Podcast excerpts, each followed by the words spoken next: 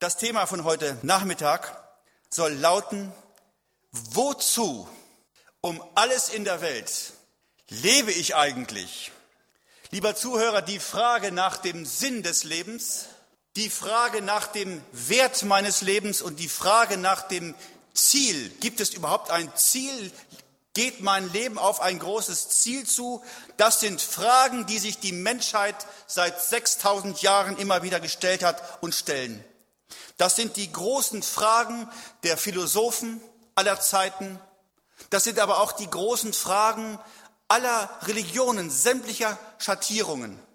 Aber ich glaube, das sind auch die Fragen, die sich die jungen Leute heutzutage, nachdem sie so viel Murks und Blödsinn hören und sehen und ihnen so viel Wertloses gegeben wird, das sind die Fragen, die auch die jungen Leute heute wieder ganz neu haben.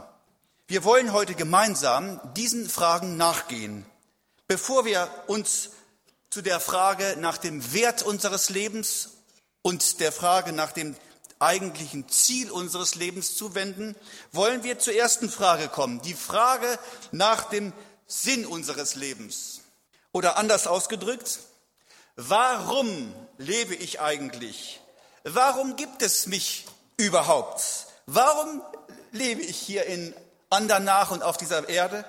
Warum sind wir beide, du und ich, eigentlich auf dieser Welt? Und gibt es einen tieferen Sinn unseres Lebens? Und dann die Unterfrage, die wir aber erst dann beantworten können, wozu, für was bin ich eigentlich da? Was soll ich eigentlich hier? Zuerst muss ich euch eine persönliche Entdeckung mitteilen. Viele Menschen, nicht nur in unserem Land, sondern viele Menschen auf der ganzen Welt fragen nach dem Sinn des Lebens, nach dem Warum und Wozu des Lebens erst dann, wenn sie in eine richtig schlimme, fette Lebenskrise hineingekommen sind. Eine Krise ist ja nicht unbedingt etwas Schlechtes. Wenn wir von Krise hören, wenn wir das Wort Krise hören, dann denken wir immer gleich an Katastrophe. Dann denken wir immer an etwas Negatives. Aber das griechische Wort krino oder krinein, das Urwort von Krise, ist eigentlich ein ganz positives Wort. In dem Wort Krise steckt das Wort richten. Man könnte auch sagen ausrichten oder man könnte auch sagen neu ausrichten. Das bedeutet, gerade in einer Krisenzeit, in die ich hineingeraten bin, kann ich mich ganz neu ausrichten. Ich kann ganz neu anfangen.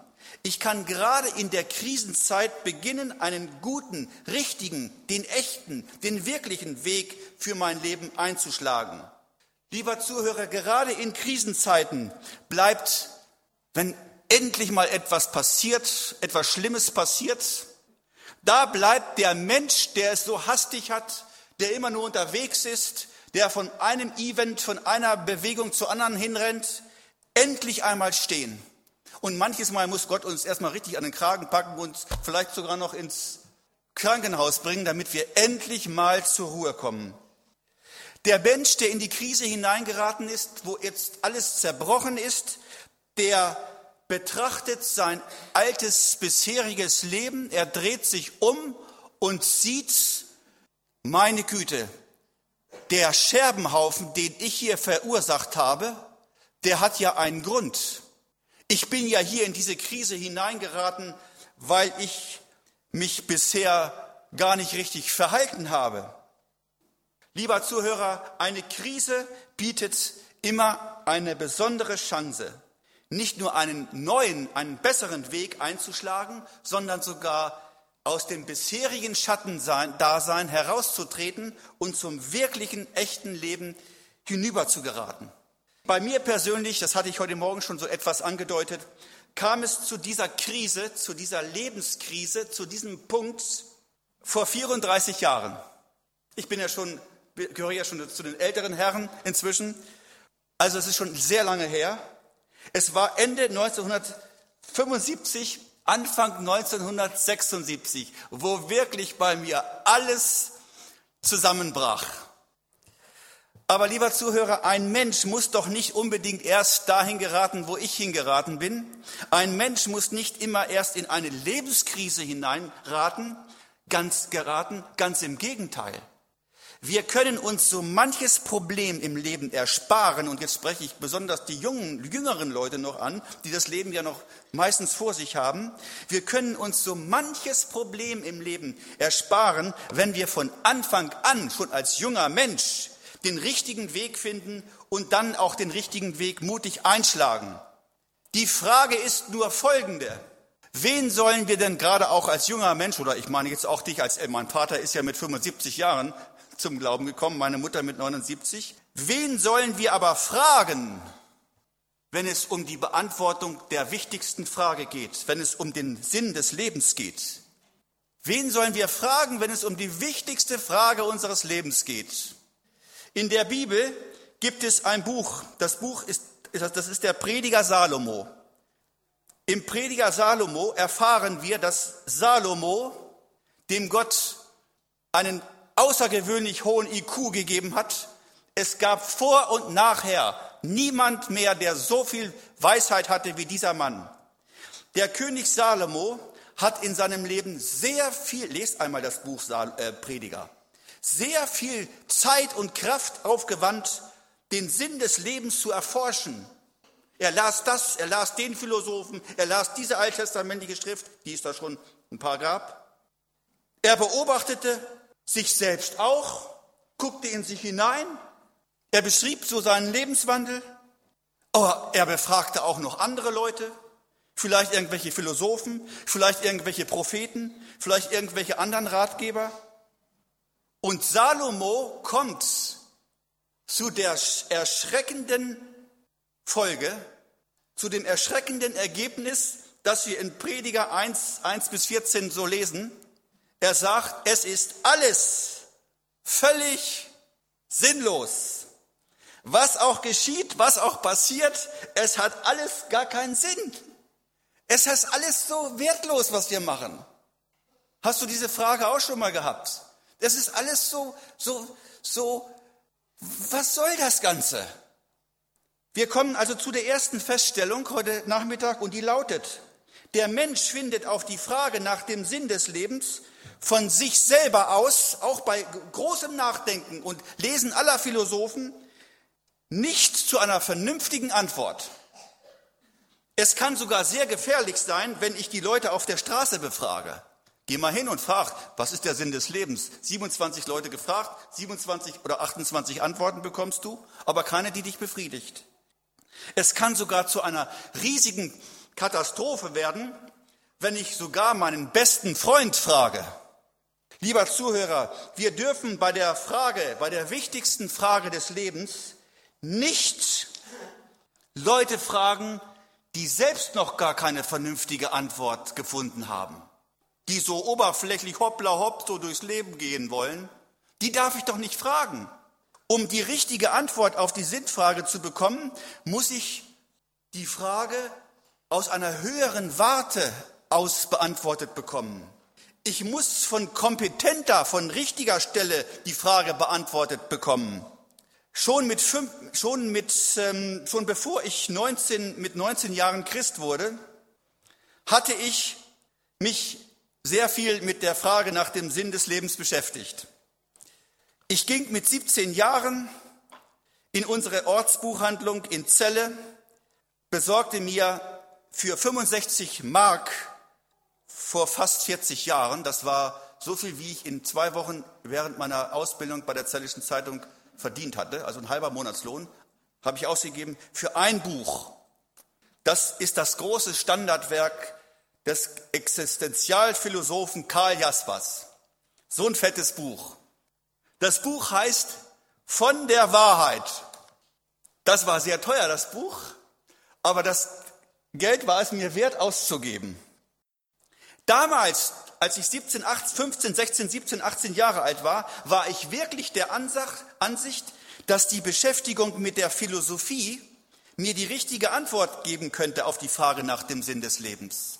Aber die Philosophen dieser Welt können uns nur die richtigen Fragen stellen. Sie stellen die Fragen, aber die Antworten, die sie geben, helfen uns nicht wirklich weiter. Wie enttäuscht war ich, dass das Lesen dieses fetten, dicken Buches, ich habe übrigens dann irgendwann mal aufgehört, weil ich überhaupt gar nicht verstanden habe, was meint der da eigentlich? Es war sehr kompliziert, sehr komplex geschrieben, mit tausend Fremdworten, wo ich bei jedem dritten Wort im Lex nachlesen musste, was meint er eigentlich? Da war ich so enttäuscht, dass ich das ersehnte Ziel auf, durch dieses Buch nicht erreicht hatte. Ich hörte von einem Philosophieprofessor, der hat 250 berühmte Denker und Wissenschaftler dieser Welt angeschrieben und ihnen die Frage gestellt, was ist der Sinn des Lebens? Bitte schreiben Sie mir zurück. Von den Leuten, die ihm zurückgeschrieben haben, erklärten sehr viele Leute, also hohe, große Männer, große Denker, große Köpfe, die uns hier meinen, leiten zu müssen auf dieser Welt, die schrieben ihm zurück und sagten, wir haben eigentlich, ich habe bisher noch gar keinen richtigen Sinn in meinem Leben gefunden. Andere haben geschrieben, ich habe wirklich keine Ahnung, was der Sinn des Lebens sein könnte. Das waren jetzt nicht irgendwelche dummen Leute, es waren die großen Leute, die uns hier weismachen sollen, wo es lang geht.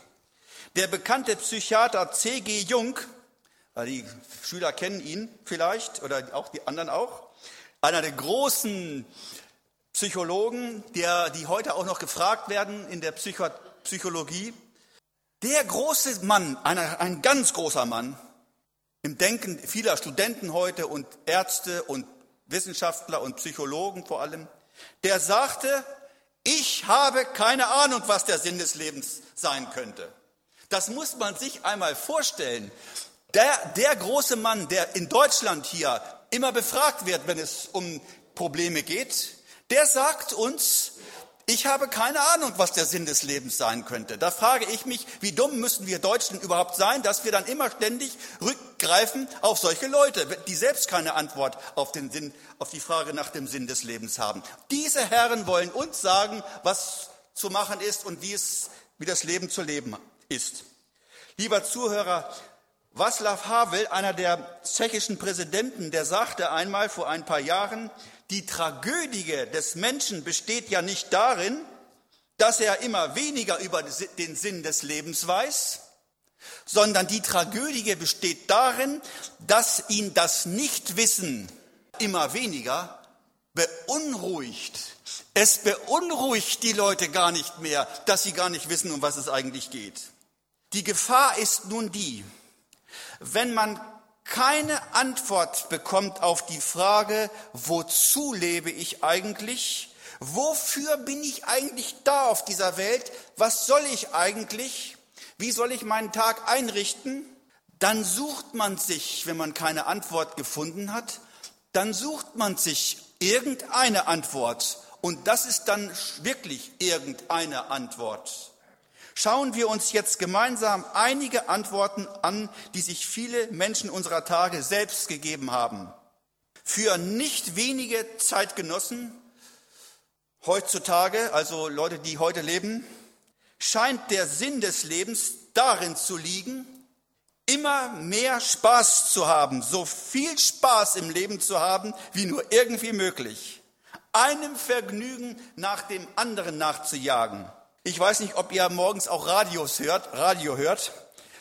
Vor ein paar Jahren gab es eine ganz schreckliche Sendung. Die hieß Mehr Spaß am Morgenshow.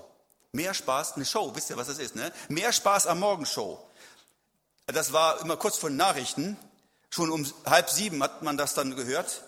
Schon beim allerersten Einschalten des Radios hat man dir gesagt, Spaß ist das Wichtigste, was du brauchst, um über diesen schrecklichen Tag, der vor dir steht, rüberzukommen, um diesen Sta Tag bestehen zu können. Spaß haben und erleben, das ist es, warum du auf dieser Welt bist. Das hat man uns eingetrichtert einfach, diese Spaßgesellschaft. Dann kam ja dieses Buch von Peter Hahn raus, ne? Schluss mit lustig, und der hat diesen Radioherren erstmal so richtig einen übergebraten.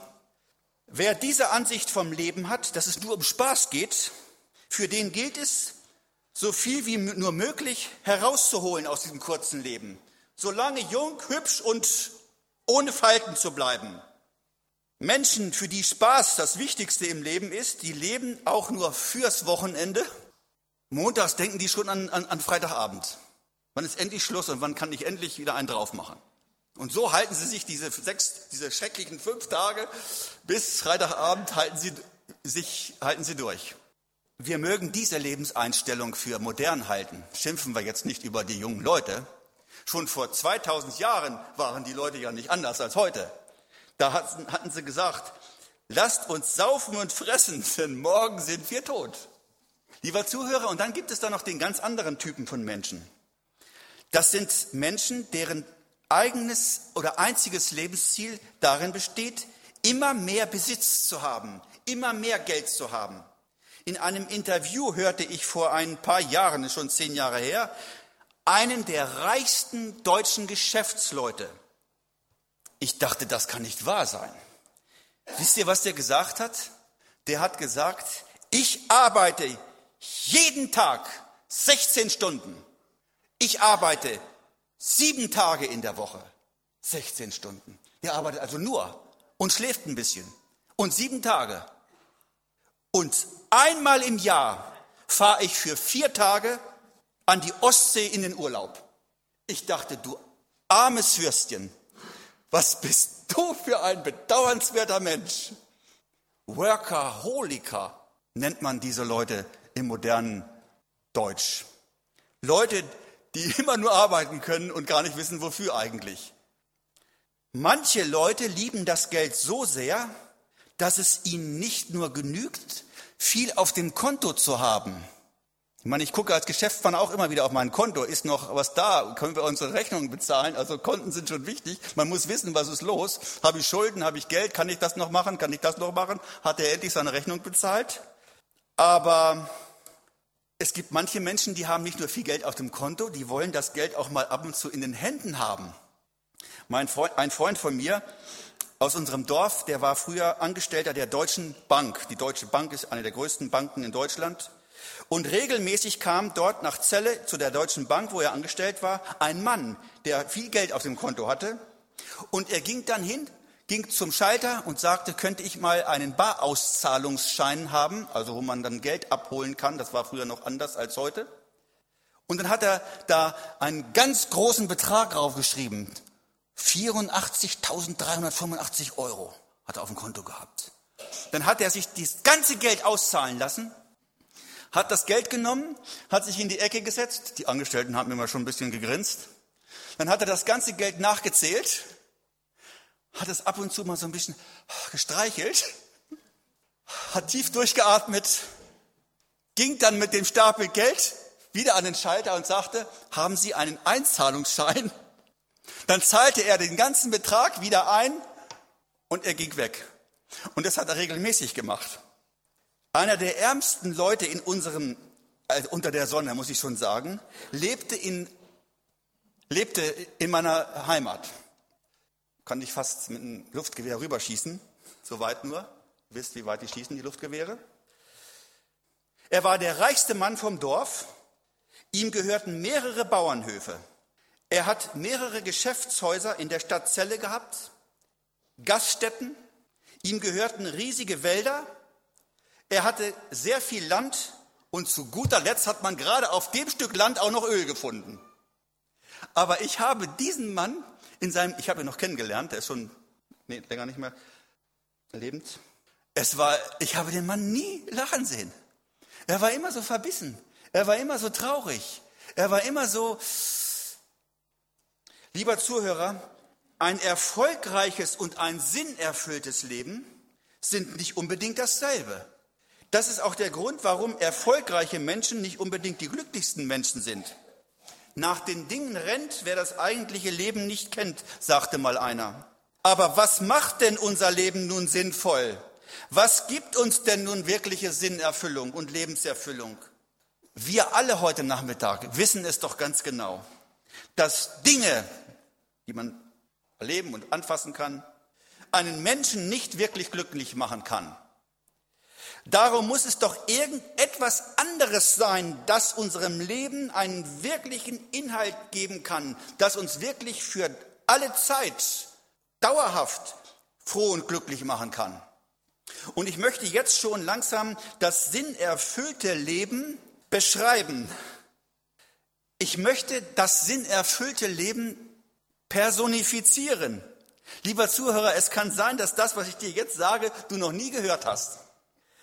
Das sinnerfüllte Leben ist nicht irgendein Ding. Wenn du das hast, dann hast du endlich Frieden. Das muss ich noch haben. Das fehlt mir noch. Das noch, das noch, das noch. Wenn ich das endlich hätte, dann hast du es endlich. Aber das fehlt mir noch. Wenn ich das habe, dann bin ich wirklich zufrieden.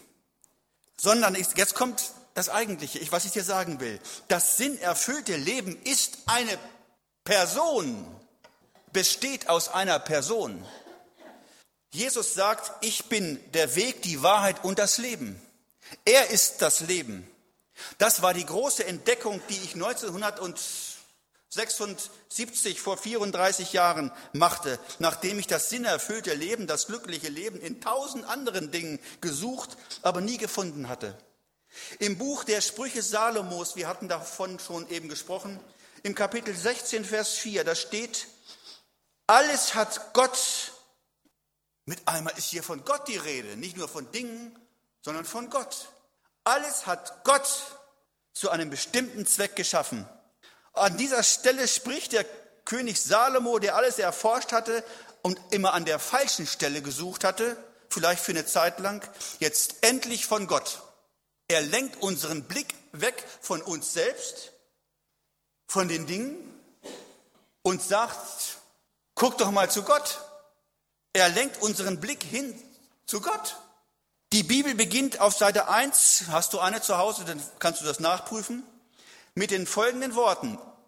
Am Anfang schuf Gott. Gott ist der Erfinder und Schöpfer Himmels und der Erden. Und jeder von uns weiß es doch eigentlich, so schlau sind wir doch. Nur der Erfinder und Schöpfer einer Sache kann uns genauestens sagen, wozu er uns geschaffen hat.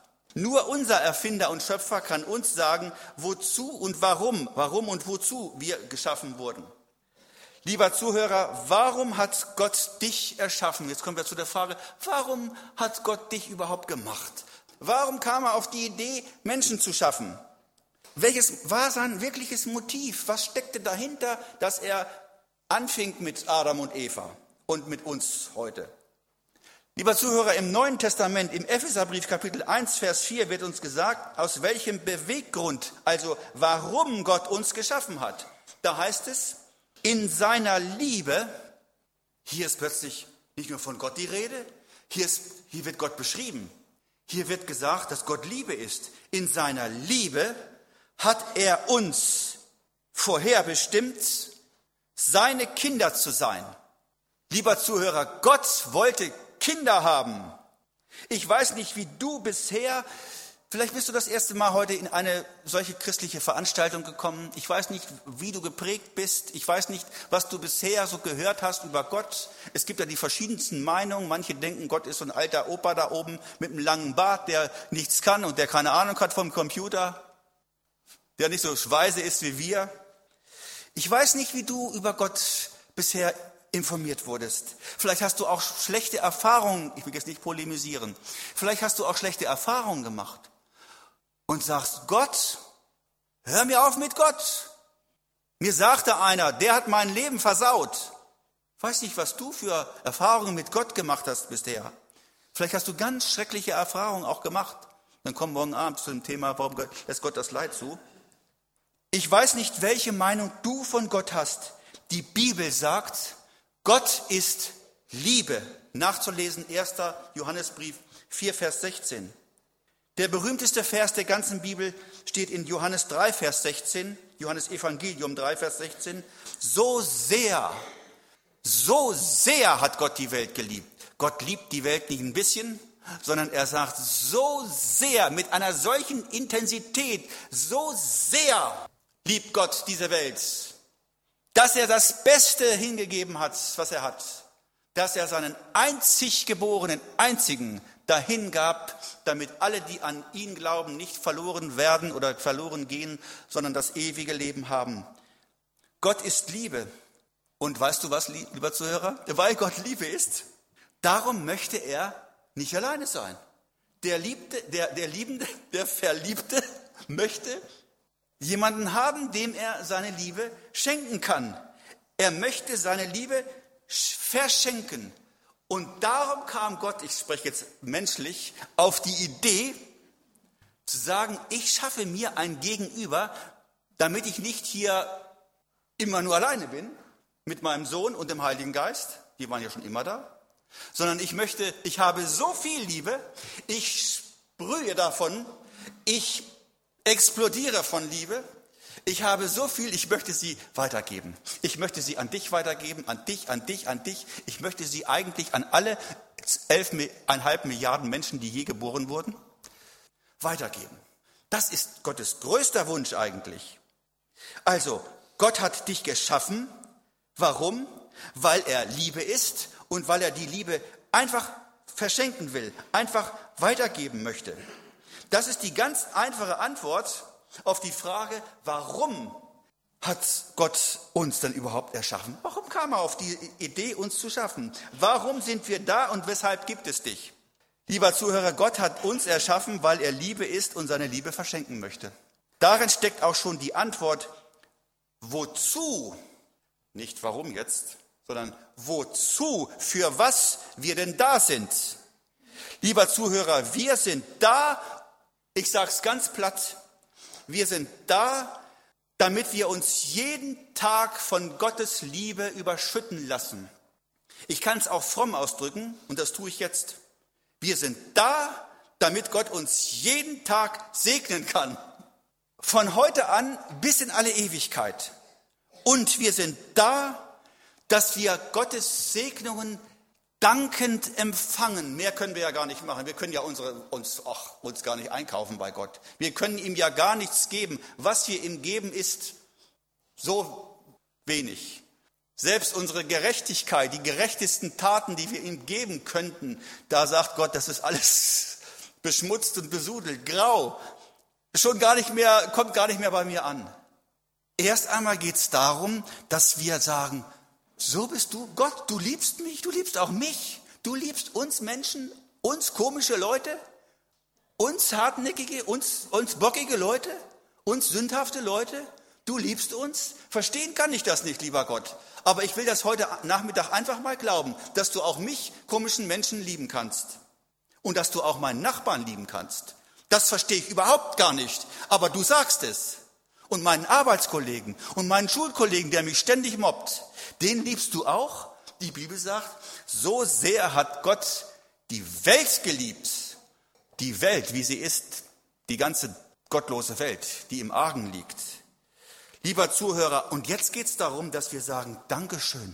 Ich will darin das, einmal das annehmen, aber ich will auch dir, Gott, die Liebe zurückschenken. Die Liebe, die ich unverdient bekomme von dir, die will ich weitergeben an dich. Du hast uns zuerst geliebt, als wir noch ganz weit weg waren von dir. Und jetzt will ich die Liebe dir weitergeben. Ich will sie, ich will dich zurücklieben, o oh Gott. Und hier sind wir schon bei der nächsten Frage, die wir beantworten, nämlich die Frage nach dem Wert unseres Lebens. Lieber Zuhörer, was bist du eigentlich wert? Vielleicht hast du es ja schon mal gelesen. Wenn man dich verkaufen würde, auf, würdest du ungefähr 86 Euro bringen. So viel hast du Wert an, an, an Stoffen, die man aus dir machen kann. Bis 86, ja, wenn es nach, nur nach dem Wert geht, nach deines Körpers. 86 Euro kann man daraus er, erwirtschaften. Weiß nicht, wie man darauf kam, aber das ist so. Bist du wirklich nur 86 Euro wert? Vielleicht denkst du ja so. Ich weiß nicht, was wird uns heutzutage alles erzählt. Lieber Zuhörer, vielleicht denkst du auch, also ich, ich kenne mich ja nun wirklich. Ich weiß ja nun wirklich, wie ich bin. Solange du nicht weißt, wie wertvoll du bist, kommst du nicht zur inneren Ruhe. Solange wir nicht wissen, dass wir geliebt sind von Gott, meinen wir, wir müssten, wir sind nur dann wertvoll, wenn wir etwas Besonderes geleistet haben. Das wird uns ja auch eingetrichtert. Die Folge davon ist, du machst dich abhängig von Menschen, vom Lob anderer Menschen, vom Lob deiner Mitmenschen, vom Lob deines Ehemannes, vom Lob deines Pastors vielleicht auch. Nur dann, wenn du mal so richtig wieder ein bisschen eingesalbt wurdest, dann bist du glücklich. Und was ist, wenn das nicht kommt? Was ist, wenn das Lob nicht kommt? Was ist, wenn, liebe Frau, wenn dein Mann so unmöglich ist und dir nie mal, nie, nie, ich meine, ich meine nicht ständig immer, das ist ja billig, ne? aber nie auch mal ein schönes Wort sagt? Oder du, liebe Frau, deinen Mann auch nicht mal ein bisschen ermutigst? Wie, wie sehr brauchen wir Ermutigung, gerade wir Männer? Wir sind ja nicht so, wir sind ja sehr schwache Wesen und brauchen ja die Frau, die Ermutigung der Frau manchmal, die sagt, komm her, mach weiter, war gut, obwohl es gar nicht so gut war. Mach weiter, vielleicht wird es dann nächstes Mal besser.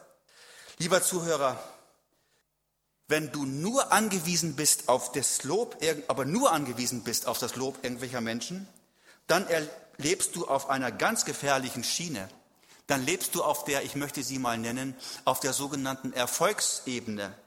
Und die ist sehr gefährlich. Die Erfolgsebene sagt nämlich Folgendes. Sie sagt, nur dann, wenn du etwas erreicht hast, dann bist du etwas. Wenn du ein angenehmes Leben hast, wenn du ein gutes Ein- und Auskommen hast, wenn du unabhängig bist, erfolgreich, anerkannt, dann bist du jemand. Wenn das dein bisheriges Leben beschreibt, dann bist du aber bedauernswert, lieber Zuhörer. Um wirklich zum inneren Frieden zu kommen, müssen wir davon loskommen. Wir müssen auf die Bedeutungsebene kommen. Du musst wissen, ob du auch etwas bist, wenn du nichts geleistet hast, wenn du gar nicht so toll alles hingekriegt hast. Im Jesaja 9, 5, 49, Vers 5 sagt Gott, und nun spricht Gott der Herr, der mich von Mutterleib an zu seinem Knecht bereitet hat, dass ich, sagt Jesaja, ich bin wertgeachtet vor dem Herrn. Lieber Zuhörer, du hast für Gott eine wirkliche Bedeutung. Dein Leben hat einen wirklichen Wert, auch wenn du nicht erfolgreich bist, auch wenn du nicht so schön aussiehst, auch wenn du nicht gesund bist, auch wenn du so gebaut bist wie ich, mit einer langen, schiefen Nase. Wisst ihr, dass ich, bevor ich Christ wurde, immer vor dem Spiegel herumstand? 35 Jahren, da war ich 16, 17, stand ich immer vor dem Spiegel, habe gesagt, was hast du bloß für eine Nase? Ich habe ja damals nicht, Geld, nicht viel Geld verdient. Ich habe mal in einer Nacht 400, Euro, 400 Mark verdient. Da habe ich äh, geholfen beim, beim, beim Fest. Aber ich habe mich erkundigt. Ein Nasenchirurg will 3000 Mark haben für die Operation an der Nase. Das hat mir geholfen, da nicht hinzugehen, sonst hätte ich es gemacht. Das war mir ein bisschen zu teuer. Aber stellt euch mal vor, so, so sind wir. Heute weiß ich, wie froh bin ich, dass ich das nicht gemacht habe. Meine Frau fand gerade meine Nase so gut und dann, ja, ich ihre übrigens auch. So macht Gott das. Vielleicht hätte ich meine Frau nie kennengelernt, wenn ich eine Stupsnase gehabt hätte. Heute sage ich mir es, so unwichtig. Lieber Zuhörer, weil du für Gott so wertvoll bist, darum will er nicht nur für kurze Zeit mit dir leben. Gottes Gedanken und Pläne für dich und mich sind nicht nur kurzsichtig und kurzfristig, sondern Gott hat ewige Ziele mit dir und mit uns. Im Psalm 33, 11 lesen wir, Gottes Pläne sind ewig gültig. Das macht unser Leben bedeutungsvoll und wertvoll, dass unser Leben darüber hinaus, nachdem wir jetzt schon hier so viele Segnungen empfangen können, auch noch ewig dauern soll. Ja, liebe Zeit, das ist doch wohl mehr als 86 Euro, dass wir ewig leben können, dass wir für die Ewigkeit erschaffen sind. Und damit komme ich zum nächsten Punkt meiner Ausführungen. Die Frage nach dem Ziel unseres Lebens. Lieber Zuhörer, das eigentliche Ziel all dessen, was du hier auf der Erde erlebst, ist, dass du auf den Schöpfer, auf deinen Schöpfer aufmerksam wirst. All das bin ja nun 470 Kilometer gefahren wieder und durch so schöne, je südlicher ich komme, desto schöner wird's ja. Ich wohne ja in der Lüneburger Heide, alles flach und, und hier so dieser schöne Rhein, ja, und diese schönen Berge und diese schönen Häuser hier und, diese, und, und jetzt auch noch diese schönen Leute, die ich alle vor mir habe hier. Also ich muss ehrlich sagen, wie dumm muss ein Mensch sein, der nicht begreift, das kann doch nur ein Gott gemacht haben. An der Schöpfung können wir, wenn wir nur ein bisschen nachdenken, erkennen, es muss einen Gott geben, es muss einen Schöpfer geben. Also das Ziel all der Dinge, die du in deinem Leben erlebst, ist, dass du endlich aufmerksam wirst und endlich merkst, du liebe Zeit, es gibt einen Gott.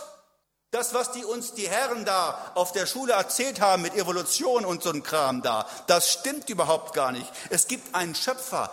Es gibt meinen Schöpfer. Und das Ziel ist es, dass du nicht nur weißt, es gibt einen Schöpfer, es gibt, es gibt deinen Gott, sondern dass du zurückfindest zu diesem Gott, zu deinem Schöpfer.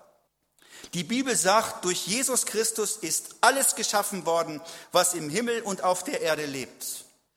Alles hat Gott durch ihn geschaffen und in ihm allein findet alles sein letztes Ziel.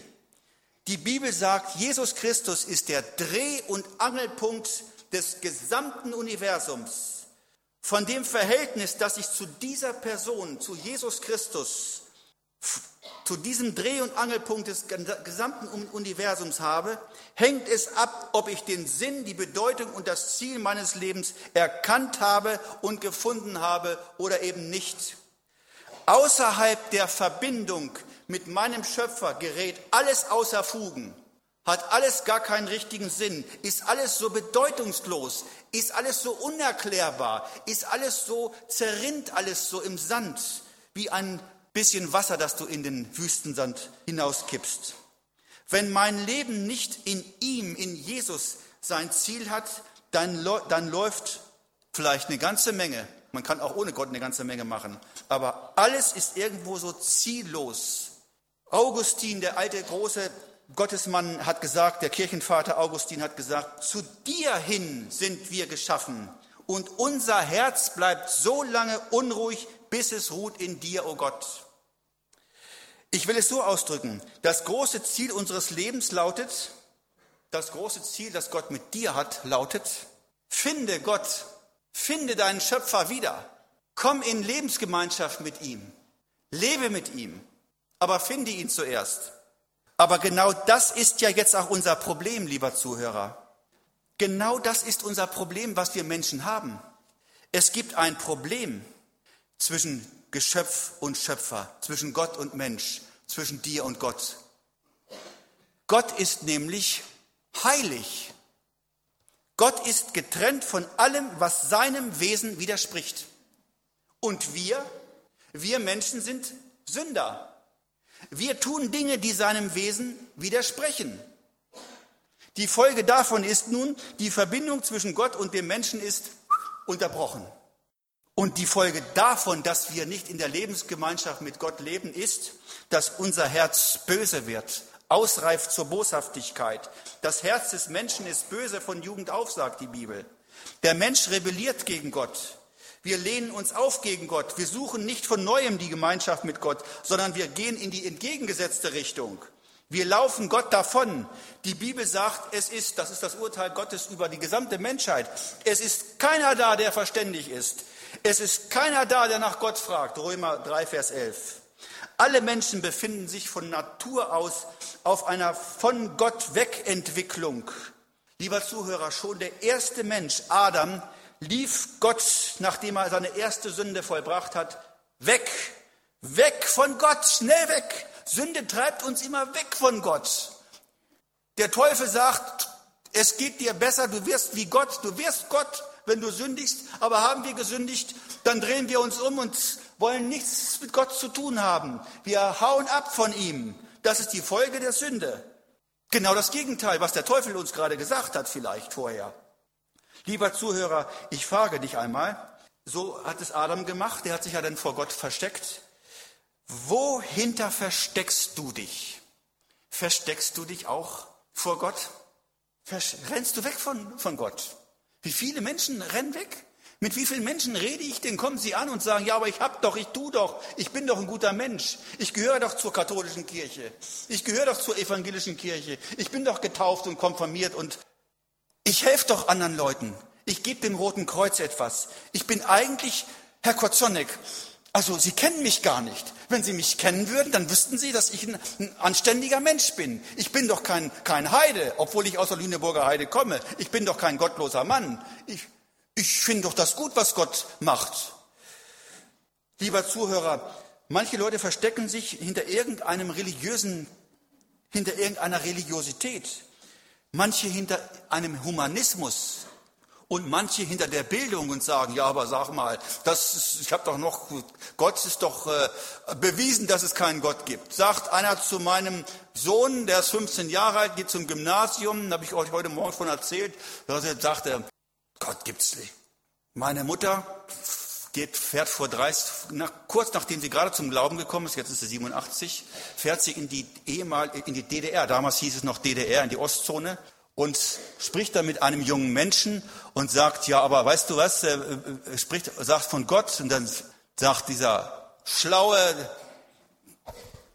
jetzt ist sie ja ein Bundesbürger, Sie glauben doch wohl nicht, dass es einen Gott gibt. Es ist doch bewiesen, dass es keinen Gott gibt. Das haben wir ja gesehen, wohin es geführt hat, dass es keinen Gott gibt. Ohne Gott und Sonnenschein bringen wir die Ernte ein. Ne? Das war dann der Zerbruch dieses Reiches. Lieber Zuhörer, bist du so schlau? Hat Gott dir solch einen IQ gegeben? Vielleicht ist hier heute Nachmittag auch einer. Der ist wirklich von Gott gesegnet worden mit sehr viel Wissen, mit einem sehr hohen IQ. Vielleicht bist du Lehrer, vielleicht bist du sogar Professor irgendwo. Und dann freue ich mich, dass du hier bist. Dass du hier bist, ist ein Zeichen, dass du wirklich nachdenkst über dein Leben. Aber denke mal darüber nach. Gott hat dir den Verstand gegeben, nicht damit du mit deinem Verstand, den Gott dir gegeben hast, beweist, dass es keinen Gott gibt. Was ist denn das für eine Frechheit von uns Menschen, dass Gott uns einen Verstand gibt und ich ihn dann einsetze? Genauso wie es auch manche gibt, die sind so schön gemacht worden. Gott hat manche Leute so schön gemacht, manche Frauen so schön, aber mit der Schönheit rennen sie Gott weg. Sagt ich, Spieglern, Spieglern an der Wand, wer ist die Schönste im ganzen Land? Ich natürlich. Wenn du zu denen gehörst, renn mit deiner Schönheit nicht vor, Gott weg. Verherrliche Gott mit der Schönheit, die du hast. Aber sag nicht, ich brauche Gott nicht.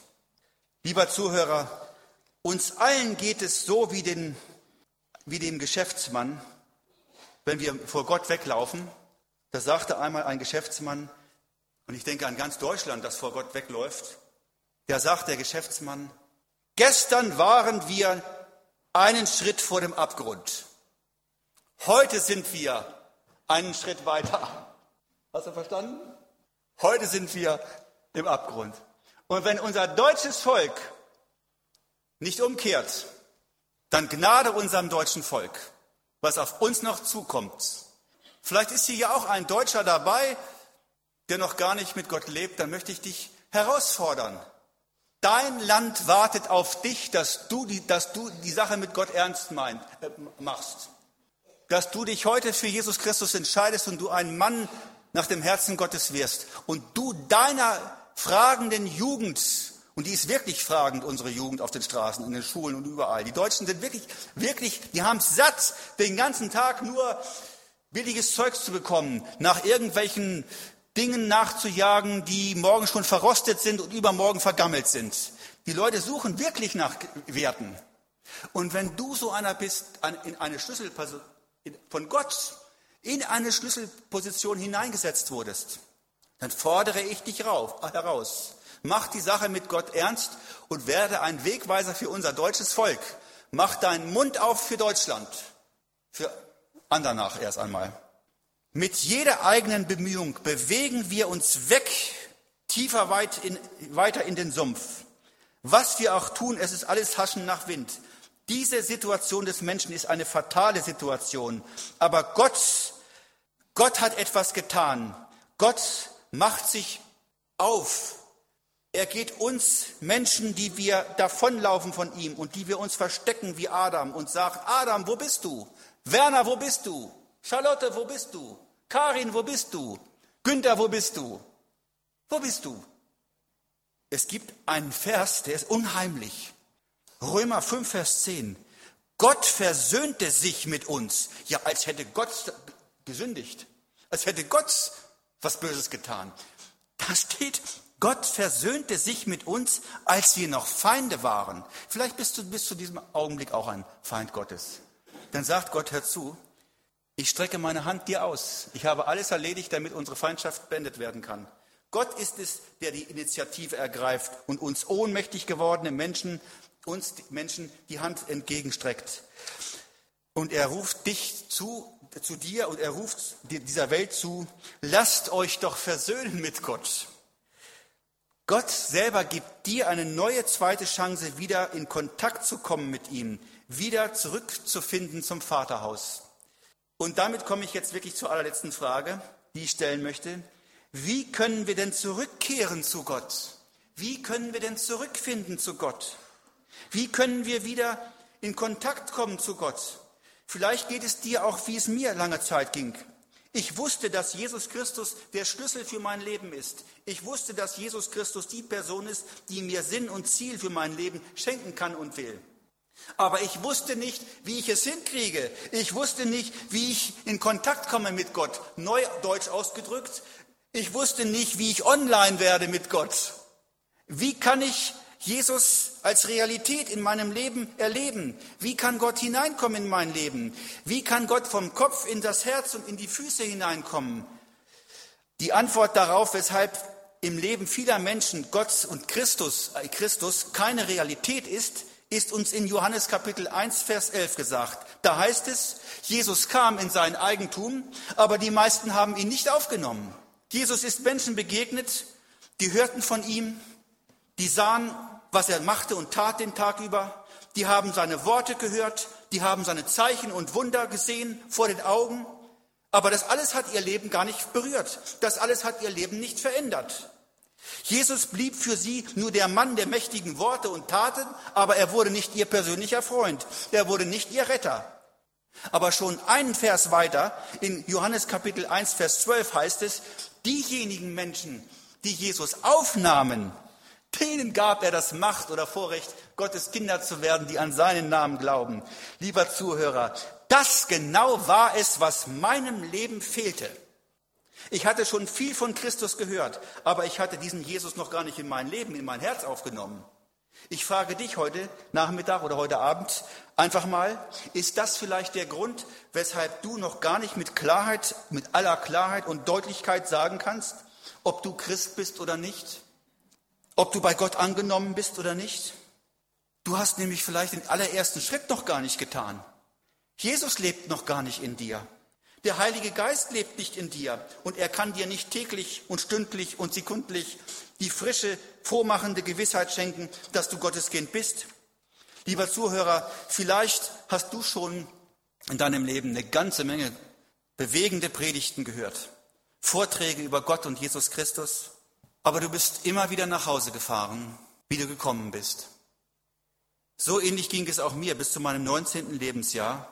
Aber irgendwann habe ich mir dann gesagt, so jetzt reicht es mir wirklich.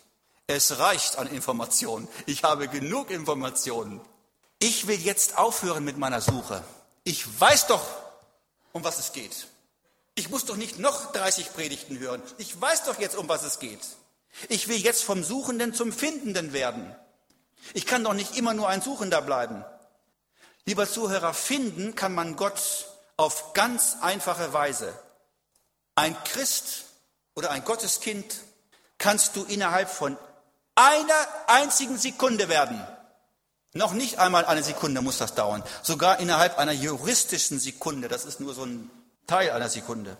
Ich kniete mich damals am Freitag, den 2. April 76 um 22.30 Uhr vor meinem Bett nieder und betete ungefähr so. Herr Jesus Christus, ich danke dir, dass du mich liebst. Ich habe schon so viel von dir gehört. Aber heute will ich dir Sache, die Sache mit dir endlich klar machen. Heute will ich dich aufnehmen in mein Leben. Herr Jesus, du hast gesagt, das wusste ich, fiel mir dann ein, hat Gott mir so geschenkt. Wer zu mir kommt, hast du gesagt, Herr Jesus, wer zu mir kommt, den werde ich nicht hinausstoßen. Und ich komme jetzt zu dir und ich weiß, dass du mich nicht hinausstoßen wirst. Bitte komm jetzt in mein Leben hinein. Amen, ihr lieben Leute. Ich frage euch einmal, wo war Jesus vor dem Gebet? Wo war Jesus vor diesem Gebet? Ich glaube, Jesus war immer da. Damals war ich ja 19 Jahre, er war immer da. Er ist ja, er ist ja schon, schon nicht erst vor zwei, er war ja schon ewig. Aber er war auch in meinem Leben immer schon irgendwo da. Er war um mich herum. Er liebte mich. Er suchte mich. Aber Jesus war nicht in mir. Das ist der große Unterschied. Wo war Jesus nach diesem Gebet, nachdem ich gesagt habe, komm rein? So viele ihn aufnahmen den, ins Herz, den gab er, macht Gottes zu. Wo war Jesus, nachdem ich gesagt habe, komm rein? Er war in mir. Und das war der große Unterschied. Jetzt war ich ein Kind Gottes, jetzt war ich wiedergeboren. Und die Bibel sagt, jetzt war ich ein Christ. Und das ist der Weg, wie auch du, lieber Zuhörer, ein Christ werden kannst und zur inneren Ruhe kommen kannst.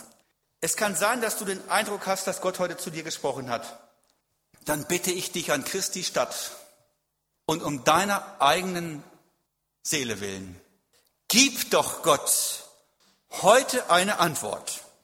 Wie lange soll Gott denn noch warten? Gib ihm doch heute eine Antwort. Gott will dir das Beste geben, was, es, was, was dir passieren kann. Es kann dir überhaupt nichts Besseres passieren, als heute eine Entscheidung für Jesus zu treffen. Er, er, kann dir heute Vergebung, volle Vergebung, egal was für einen Blödsinn du in deinem Leben bisher gemacht hast, geben. Ewiges Leben und endlich Gewissheit und Frieden schenken. Er kann deinem Leben von heute an wirklichen Sinn und eine gute Richtung geben. Ich verspreche dir, und vielleicht hast du daher vorher auch Angst, wie kriege ich denn das wieder hinterher gebacken, wenn ich mit ihm lebe? Er wird dich nicht allein lassen. Er wird dir Kraft und Weisung geben für die Zukunft.